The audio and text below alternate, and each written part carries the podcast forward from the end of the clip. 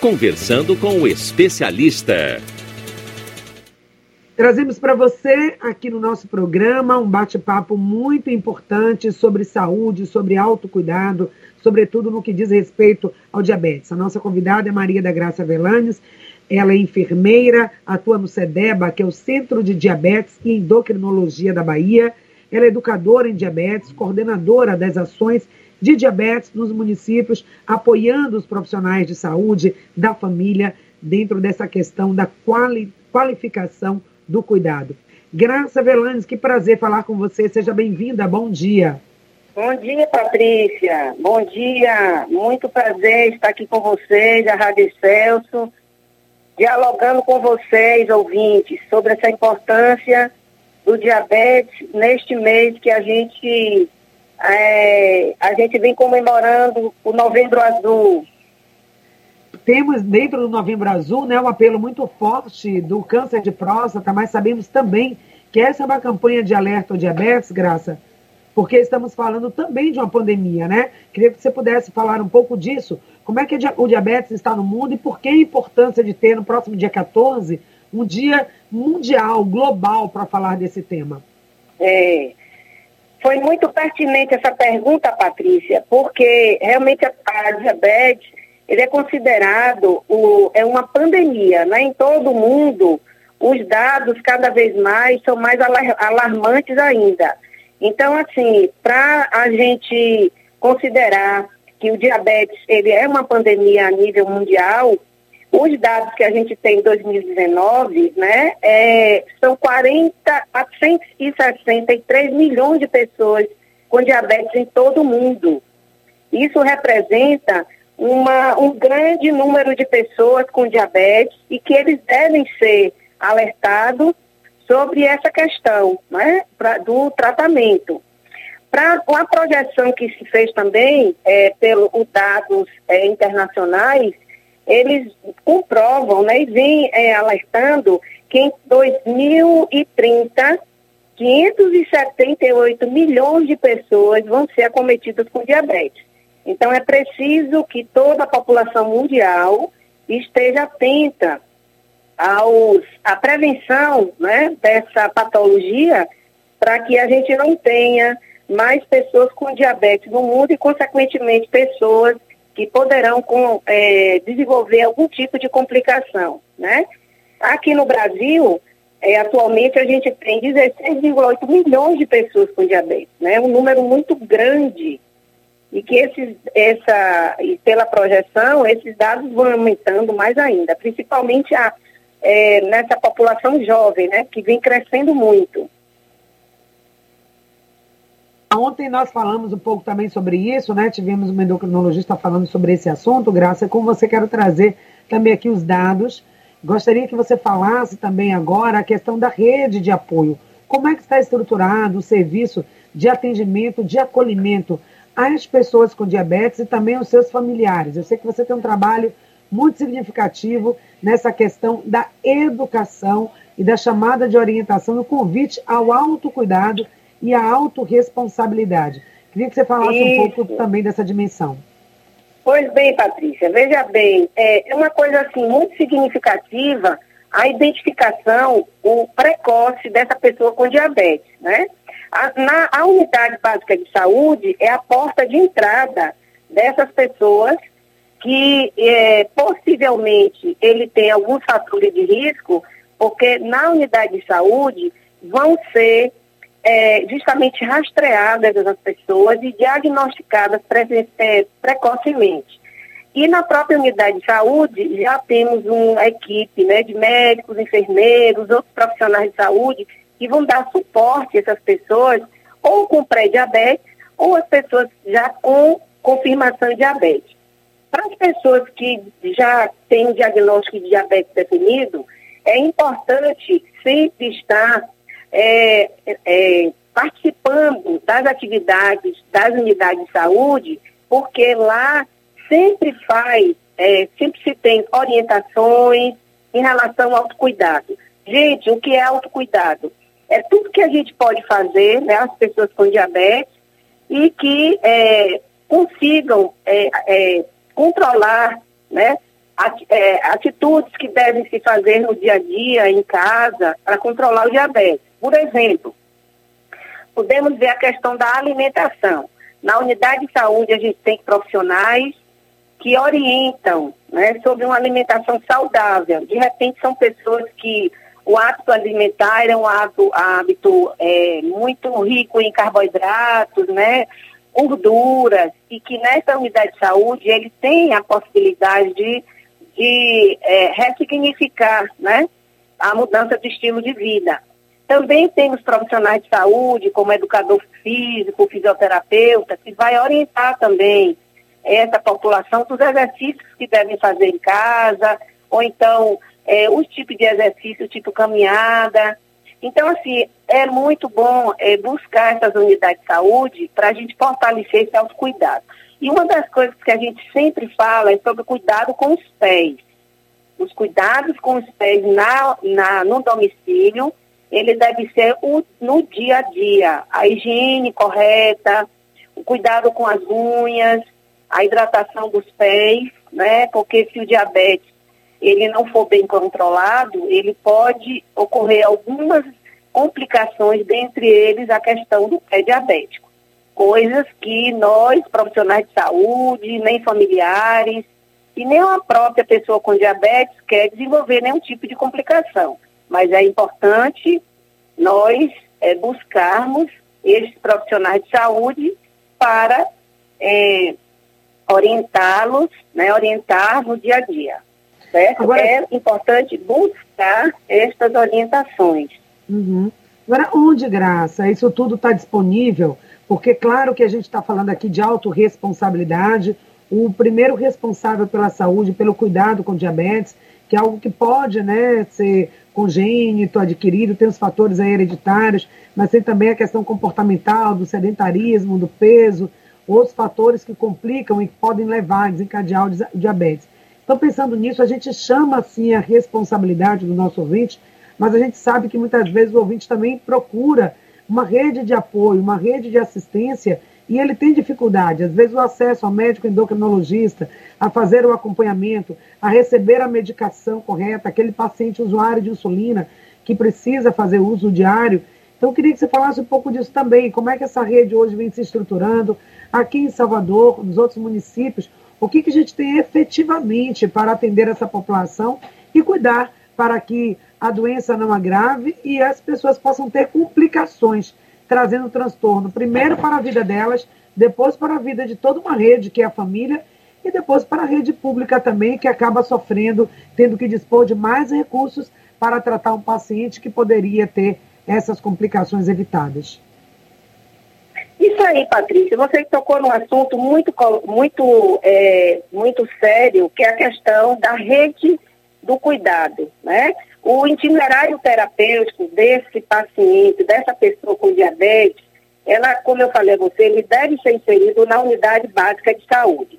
A partir da unidade básica de saúde, ele pode fazer perfeitamente perfeito acompanhamento é, desde a da, da aquisição, né, desde a, da, do recebimento das medicações, que é os medicações orais, ou a própria insulina.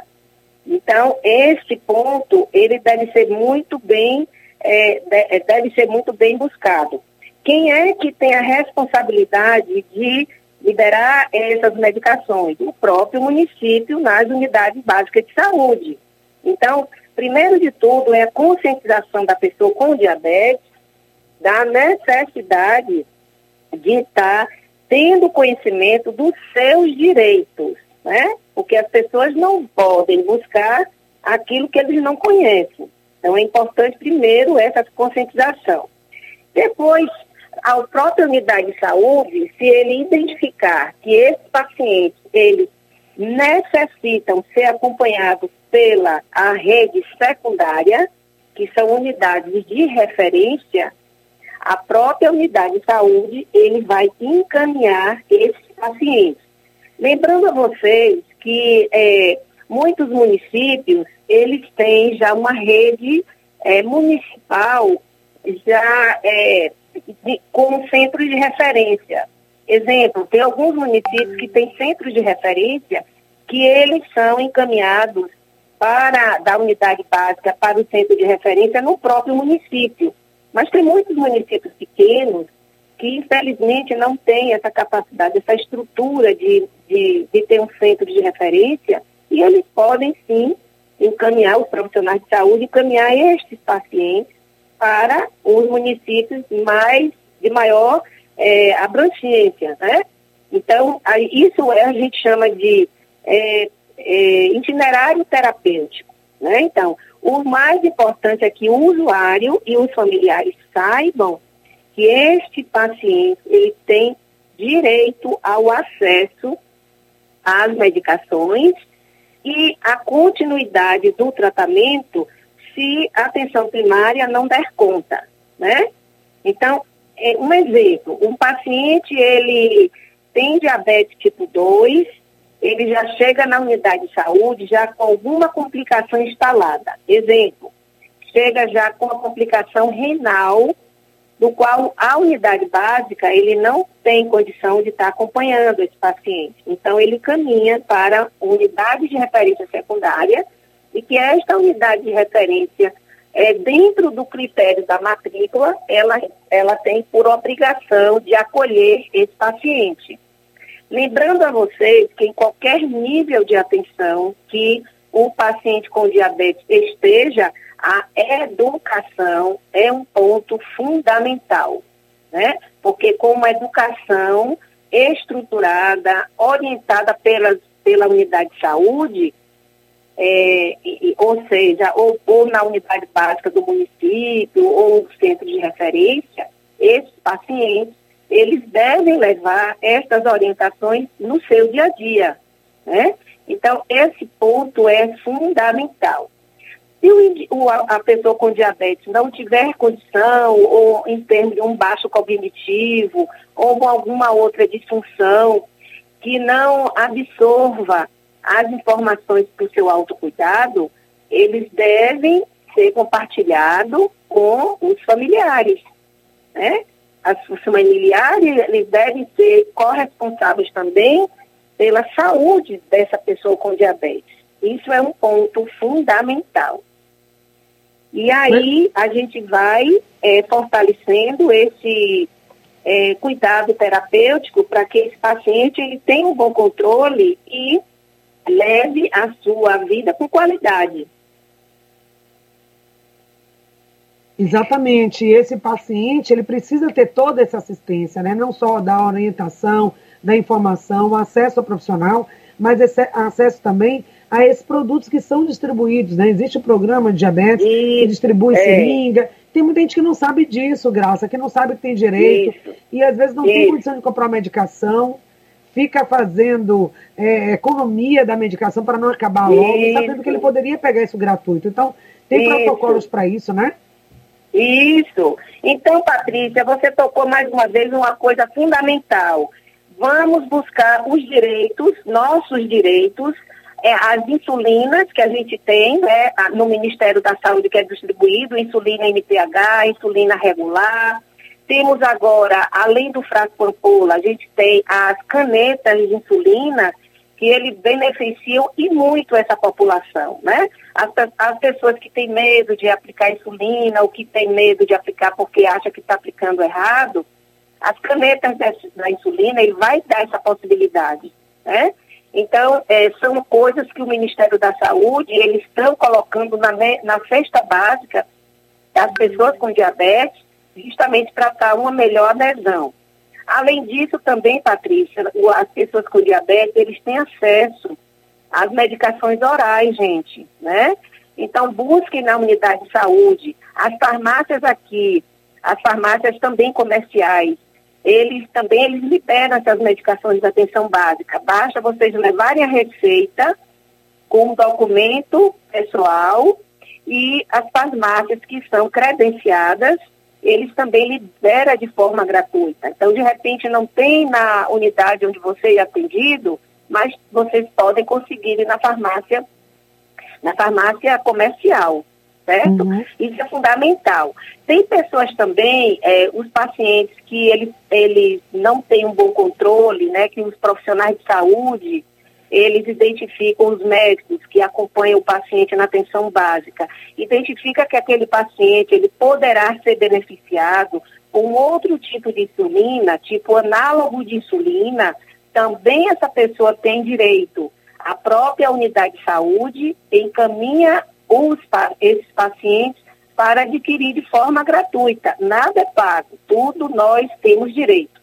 A Lei 11.347 de 2006 garante a essa pessoa com diabetes né, o atendimento de forma integral diante da necessidade que ele, é, que ele é, diante da necessidade do cuidado. Isso é Sim. fundamental. Como é que a gente vai adquirir estas orientações nas próprias unidades de saúde? e também nos sites confiáveis, né? Existem sites muito confiáveis. Então é necessário a gente estar tá sempre buscando estas informações para que a gente não tenha mais pessoas complicadas, porque mau controle com diabetes significa mais pessoas com complicações do diabetes. Pessoas bem controladas são pessoas que dificilmente eles vão é, complicar ou pode postergar estas complicações, né? Então, está no, no papel de cada um de nós que tem diabetes, o papel do familiar e dos serviços de saúde. Então, okay. isso é fundamental. Muito boa colocação quando você fala do bom controle da diabetes, a importância que isso tem. Nós vamos voltar falando sobre isso.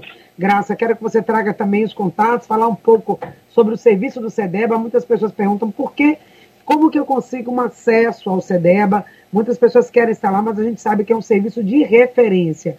Vamos falar isso. também sobre essas complicações quando o diabetes mellitus não é bem controlado, tá certo? Ok. Então, trabalhando com você nesta sexta-feira, trazendo informações importantes sobre o controle do diabetes mellitus. Estamos com a enfermeira, também educadora em diabetes do CEDEBA e também trazendo informações para você, Graça Velanes. Graça, então, vamos falar um pouquinho sobre esse diagnóstico, a importância do diagnóstico e do controle adequado do diabetes, evitando aí tá. complicações, não é isso? Certo. É, Patrícia, você me perguntou em relação ao CEDEB, eu falo depois, tá? Ok. tá bom, amiga. É, gente, vejam bem, é, falando especificamente agora sobre a questão do cuidado em diabetes, a gente tem que considerar que a população, toda a população, a partir de 45 anos, devem ser rastreadas para o diabetes. Apenas uma glicemia de jejum de 8 horas, ele pode lhe dar o resultado a, a partir de a, o resultado com maior do que 126, né? Com a glicemia de jejum maior do que 20, 126. Mas também a gente vai considerar aquelas pessoas que têm um exame que é também considerado para diagnóstico, que é chamado hemoglobina glicada. Para as pessoas com diabetes, é, que já fazem esse controle, porque o, a hemoglobina glicada ele é super importante porque ele faz o diagnóstico e também faz o acompanhamento dessas pessoas com diabetes. Então, a hemoglobina glicada, a gente considera a pessoa com diabetes quando ele está com uma, uma, um resultado de exame maior ou maior do que igual a 126, tá? E aí também existe outra coisa que se pode fazer uma glicemia ao acaso. Então, eu estou aqui bem, daqui a pouco eu vou, eu tenho 45 anos e vou fazer uma glicemia ao acaso. Ou seja, a qualquer hora do dia. Essa glicemia estando maior do que 200, ou seja, o paciente não está em jejum. Então, maior do que 200 considera também com diabetes, certo? Então, uma vez diagnosticada, que eu falei a vocês, eles já vão para a unidade básica de saúde. Então, é, quando, quando a gente fala isso, é necessário que, é, como eu, eu, coloquei aí, em relação aos benefícios dessa, desse, bom, desse bom controle que isso aí pode ser feito na unidade básica de saúde, né? Através do acompanhamento dessas glicemias, a, através do acompanhamento da hemoglobina glicada. E o que é que é importante esse benefício para esse controle? O que é que isso, que benefício, né, desse bom controle? Ele vai reduzir essas complicações é, crônicas, né, e vai também reduzir as complicações agudas. E uma das coisas que a gente considera é, agudas são as temidas hipoglicemias, né? Que são o açúcar baixo, as pessoas que é, diabetes eles têm a, a, a propensão de reduzir a esta é, baixar a taxa de açúcar no sangue se não for bem orientado, né? Mas, pois bem, então a gente precisa controlar esse, essa taxa de açúcar no sangue justamente para a gente evitar estas complicações. Quais são essas complicações? Justamente as pessoas que fazem este, este rastreamento que a gente chama uma vez por ano, elas podem, neste rastreamento, ser identificadas como diabetes. E aí a gente vai prevenir essas complicações. Gente, observem bem, se nós não fizermos um, exame de laboratório, muitas vezes as pessoas têm diabetes e são subnotificados, são subdiagnosticados. Então, algum de vocês aí que tem uma glicemia, que tem uma idade maior do que 60 anos e nunca procurou a unidade de saúde, busquem, porque vocês podem ser diagnosticados com diabetes e não saberem. Quando, é, quando tem um diagnóstico, é um diagnóstico tardio, justamente quando se busca, quando já tem ferimento, quando se procura um hospital porque ele está com uma, desenvolveu um infarto, teve um AVC. Então a gente não quer isso para ninguém, né? Muito menos para si. Então é importante identificar precocemente. E aí entra a questão do pé diabético. Quando esse paciente ele precisa, ele é identificado que tem alguma complicação, ele pode ser encaminhado para a unidade de referência. No caso, o CEDEBA é um centro de referência a nível estadual, né? Ele tem esse papel de prestar assistência a esses pacientes com diabetes, também com outras endocrinopatias, tipo tireoide e outras e outras. Mas repare bem, prestem atenção. Alguns, até o ano antes da pandemia, todo paciente que ele, ele, ele iria, ele chega ao CEDEBA, obviamente sendo encaminhado pela unidade básica de saúde, mas anteriormente à pandemia era presencial. Hoje em dia, a própria unidade de saúde, através da plataforma do Telecedeba, o médico, através dessa plataforma, encaminha para o CEDEBA e o CEDEBA faz a teleconsultoria especializada. Então, hoje em dia, não precisa ninguém mais ir no CEDEBA presencialmente para marcar uma consulta de primeira vez. De jeito nenhum. Não, não, Isso aí a gente já desde o ano passado vem trabalhando com todos os municípios para que isso, eh, esses atendimentos, os pacientes vá presencialmente para agendar. Isso que é que facilita a agilidade de conduta do próprio médico e vai evitar que os pacientes se desloquem para o SEDEBA. Não há necessidade.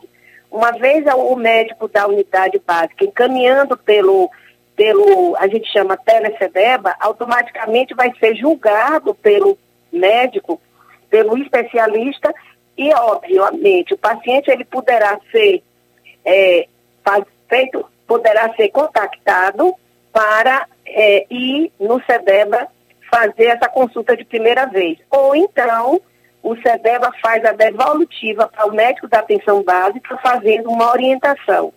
Então, isso facilitou, vem facilitando muito né, as, tele, a, as consultas, eh, essas, as consultas de especialidade. Então, não busquem diretamente a, o SEDEBA para marcação de consulta pela primeira vez, né? Quem deve ser, deve ser encaminhado pela própria unidade de saúde. Uma outra coisa que eu queria colocar para vocês, é, vocês poderiam me perguntar, e aqueles pacientes que já estão matriculados na unidade, a gente vai esperar que o CEDEBA ligue para é, reagendar uma nova consulta? Não. Eu vou deixar o telefone de contato para aquelas pessoas que já estão matriculadas no SEDEBA e que querem agendar uma consulta, né? Porque nós temos vários ambulatórios no SEDEBA que prestam assistência para estas pessoas. Aí eu vou, viu, Patrícia, eu mando para vocês. Mas é. quando é que deve ser encaminhado para o SEDEBA? É qualquer paciente, gente? Não. são pacientes que são diabetes tipo 2, ou seja, aquelas pessoas que os médicos encaminham, né? Como eu falei previamente. É, é, os, é, os, médicos encaminham aqueles pacientes que, que, têm diagnóstico de do, é, diabetes médico tipo 2, que é a de adulto, já com algumas complicações, porque observem bem, nós já temos uma legião de pessoas já complicadas. Então, é necessário nós é, nos debruçarmos nessas pessoas que já são complicadas para que não se complique mais ainda. Sim. Então, Graças. nós temos as Rapidinho, pessoas. Estou só recebendo várias, desculpa, várias mensagens aqui no WhatsApp, pessoas perguntando como é que eu faço para me cadastrar. Pessoas, inclusive, que perderam o plano de saúde, perderam o poder aquisitivo nesse período de pandemia é, e querem você... ter acesso. Pronto. Vocês vão, é, pare bem, eu entendo né, a situação da pandemia. O que é que vocês devem fazer, gente? Hum. Procurar a unidade básica de saúde, porque o, o CEDEBA faz parte da linha dentro da rede SUS vocês vão buscar a unidade de saúde mais próxima do município e o médico da unidade básica é que vai julgar se haverá necessidade ou não de ir para o SEDEBA. Porque, de repente, um exemplo, vocês, é, alguma, algum paciente que já tem diabetes há muito tempo, mas ele está muito bem, ele foi até então muito bem controlado pelo um consultório de convênio particular, né? E aí, é, vai necessitar ir para o SEDEBA? Depende. Porque é. a unidade básica de saúde, o médico da unidade básica, vai julgar se vocês têm alguns critérios que justifiquem a matrícula na unidade. Quais são hum. esses critérios? Eu digo a vocês, pacientes que têm adultos tipo 2, que têm diagnóstico, que já têm com complicações cardíacas. Então, pacientes que têm diabetes e que já têm uma, uma história de infarto, pessoas que têm doença arterial coronariana, um, uma insuficiência cardíaca, né? um paciente que tem um AVC, tudo com é, originário como base um, a patologia diabetes. Então, esses pacientes são candidatos. Aí, aí a unidade de saúde encaminha. Outra coisa também são pacientes com pé diabético. Todo paciente que, que tem diabetes e que tem, e que tem um ferimento e que justifique a ida para o SEDEBA, tem pessoas que têm já problema vascular, aí, aí sim, ele também é um candidato para ser matriculado no SEDEBA. Né? Pacientes que têm úlceras, então, esses pacientes são candidatos. Mais uma vez reforçando, a unidade básica encaminha para o SEDEBA. Pessoas também que têm problemas é, com diabetes tipo é, gestacional. Bom, problemas não. Uma condição da mulher que engravidou, obviamente, independente, foi diagnosticado com diabetes gestacional, também critério para matrícula na unidade. E todos os pacientes com DM1. Quem são, graças, os pacientes com DM1? Todos os pacientes que, crianças, adultos, né? É, os adultos que, tem, que necessitam de um controle mais rigoroso com insulina, eles também são pessoas que são é, candidatas, não, é candidata não, pessoas que têm critérios de matrícula na unidade. Além de outras patologias, tipo tireoide, outras doenças endócrinas, toda essa, essa população, é, eles podem ser matriculados na unidade. Agora, lembrando a vocês, o número de atendimentos no SEDEBA crescendo exacerbadamente. Por quê? Porque muitos de, dos pacientes com diabetes, eles já têm algum grau de comprometimento que precise ser é, atendidos, né? Na, no SEDEBA. Mas, gente, lembrando a vocês que tem municípios, eu sei que vocês aí são, são de vários municípios do estado da Bahia, existem municípios que já têm também uma rede estruturada né? É, que tem uma, um, um centro de referência com especialistas. Então, não precisa vocês é, serem encaminhados para o SEDEBA. A própria rede do município, ele faz esse papel em relação à a, a, a, rede, a unidade de secundária, né? Então, às vezes o município ele já tem um centro de atendimento de especialidade. Tem, é, tem angiologista, tem endocrinologista, que vai dar suporte todo a esses municípios, certo? Então é mais ou menos por aí como funciona a linha do cuidado.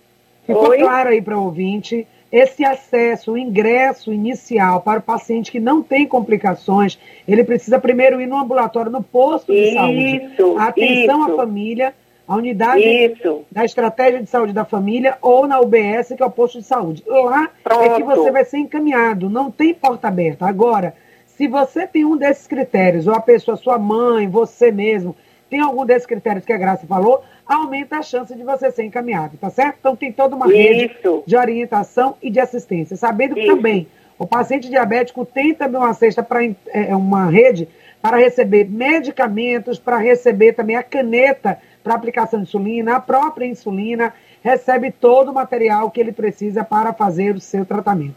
Graça, eu quero é agradecer muito a sua... É isso aí, Patrícia.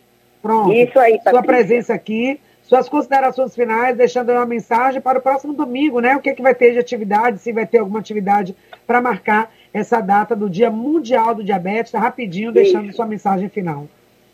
Isso.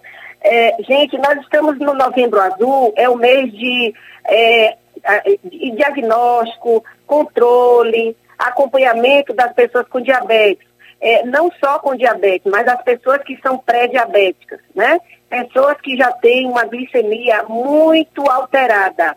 É, a, a, gente considera uma pessoas que têm uma glicemia alterada justamente quando aquelas pessoas estão com a glicemia entre 110 100, a 100, menor do que 125.